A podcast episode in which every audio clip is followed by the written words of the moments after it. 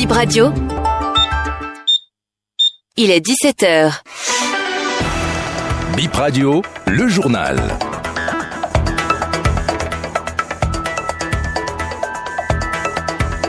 Nous sommes au rendez-vous de Bip Info 17h. Bonsoir à toutes et à tous. Nous sommes le mardi 4 juillet 2023. Voici les titres.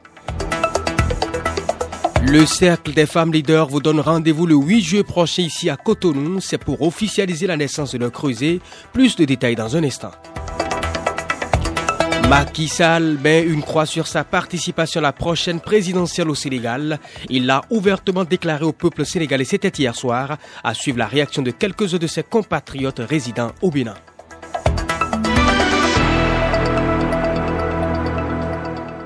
Bonsoir à toutes et à tous. Le 8 juillet prochain, le Cercle des femmes leaders pour une éducation de choix sera en congrès dans un hôtel de Cotonou. Occasion pour les membres de ce cercle de faire découvrir les objectifs poursuivis. Deux préoccupations sont inscrites dans leur agenda. Participer à l'éducation des enfants et promouvoir la gente féminine. Inès Loisel, présidente du Cercle des femmes leaders pour une éducation de choix au micro de Acerabalo.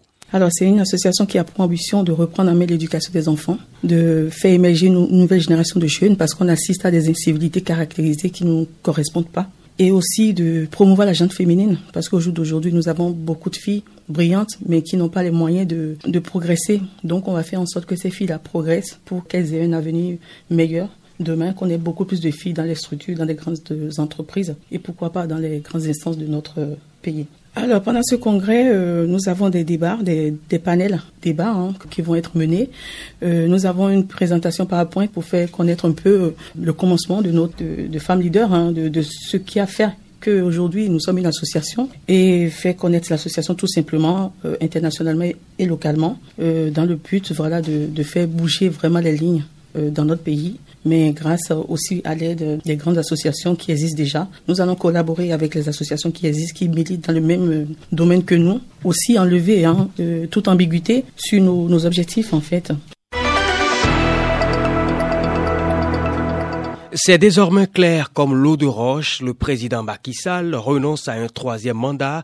Dans un discours à la nation hier, le chef de l'État sénégalais a fixé le peuple sénégalais sur ses intentions à la tête du pays de Senghor. Il n'est pas candidat à la présidentielle de février 2024. C'est une décision qui suscite un soulagement dans le rang de plusieurs Sénégalais vivant au Bénin.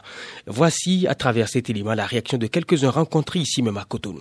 Vraiment, les nerfs s'étaient tendus et heureusement, il nous a fait surprise, soit disant qu'il a renoncé pour sa candidature de troisième mandat. Donc le président, quand même, il nous a honorés. Bien vrai que nous avons au moins 40 et quelques morts soit disant qu'il n'est pas du oui, il n'est pas du non, et puis tout le monde était vraiment dans les nerfs. Depuis, il y a eu l'action politique au Sénégal le temps de Ngalon de Diouf et aujourd'hui Macky Sall est venu au moins honorer le peuple sénégalais, honorer le peuple d'Afrique, soit disant qu'il ne fera plus le troisième mandat. Il nous a surpris vraiment. Ça, c'est une fierté du Sénégal et puis de l'Afrique. Ça, c'est la démocratie. Il a bien fait de se exprimer avant les aussi. Il a dit qu'il ne va pas poser cette troisième candidature. Vraiment, ça nous a fait une fierté. Maintenant, Wallah, quand il a décidé, il a dit non, il n'est pas dedans. Mais quand j'ai attendu les nouvelles, je suis très content avec lui. C'est comme ça on veut. C'est ça qui va faire le pays va avancer comme il a laissé les choses. C'est bon, c'est très bon. C'est un exemple pour l'autre qui vont venir. En tout cas, il a sauvé l'Afrique. Le Bénin dispose désormais d'un réseau de défenseurs des droits humains. C'est un cadre regroupant plusieurs acteurs, dont des avocats et quelques hommes des médias. Ils entendent réfléchir sur les cas de violation et comment défendre les victimes. Bertin Arsogba est le directeur exécutif de l'association qui a mis en place le réseau. La défense des droits humains, dans le processus, il faut envisager une synergie aussi bien entre les acteurs qui interagissent au quotidien avec les victimes, c'est-à-dire ceux qui sont victimes des violations, les défenseurs qui sont au quotidien à côté des victimes, et également les acteurs qui connaissent au mieux les tests de loi pour défendre ces victimes devant les mécanismes judiciaires, aussi bien au niveau national que régional et international. Je parle des avocats. La conjugaison d'efforts entre ces acteurs de la société civile et les avocats est plus que nécessaire pour la protection accrue des droits humains au Bénin et partout ailleurs. Le pôle est créé pour servir alors d'un cadre d'échange entre ces différents acteurs qui travaillent sur des cas de violation des droits humains afin d'arrêter des stratégies pour défendre de façon efficace et efficiente les droits des victimes. Autrement dit, le pôle pourrait servir aussi bien de cadre pour sensibiliser les autres acteurs au niveau national en organisant des ateliers de renforcement des capacités pour les acteurs qui ne connaissent pas exactement les voies de défendre les victimes des violations, de même que le pôle servira de monitoring sur la situation des droits humains au Bénin et dans la sous-région et faire part également des rapports acquis de droit aussi bien à l'interne qu'au niveau régional et international. Et ce programme cinéma, si vous en êtes un fan, à l'auditorium de l'Institut français de Cotonou ce soir mardi, donc à 19h, vous êtes invité à suivre une projection cinématographique.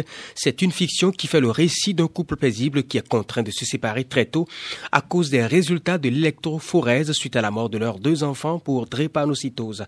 Ils sont biologiquement incompatibles. Les parents réussiront-ils à les convaincre de se séparer ou leur amour triomphera-t-il de crainte de maladie? Question qu'on pose et la réponse est à suivre après le film. Mesdames et messieurs, c'est la fin de Bip Info 17h. Merci d'avoir été là.